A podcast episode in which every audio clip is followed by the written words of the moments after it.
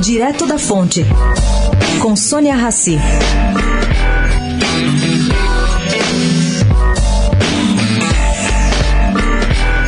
Na Câmara, Rodrigo Maia tem ido pessoalmente ao plenário para comandar as sessões virtuais.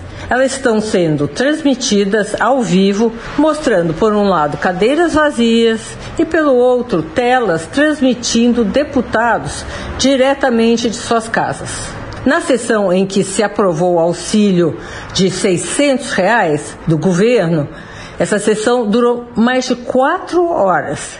Olha, foi tanta coisa que o presidente da Câmara chegou a agradecer à Apple, ao Google e a empresas de telecomunicações pela parceria.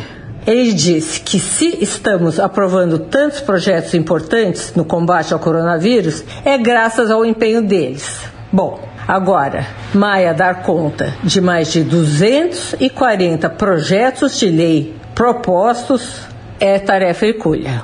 Sônia Raci, direto da fonte para a Rádio Eldorado.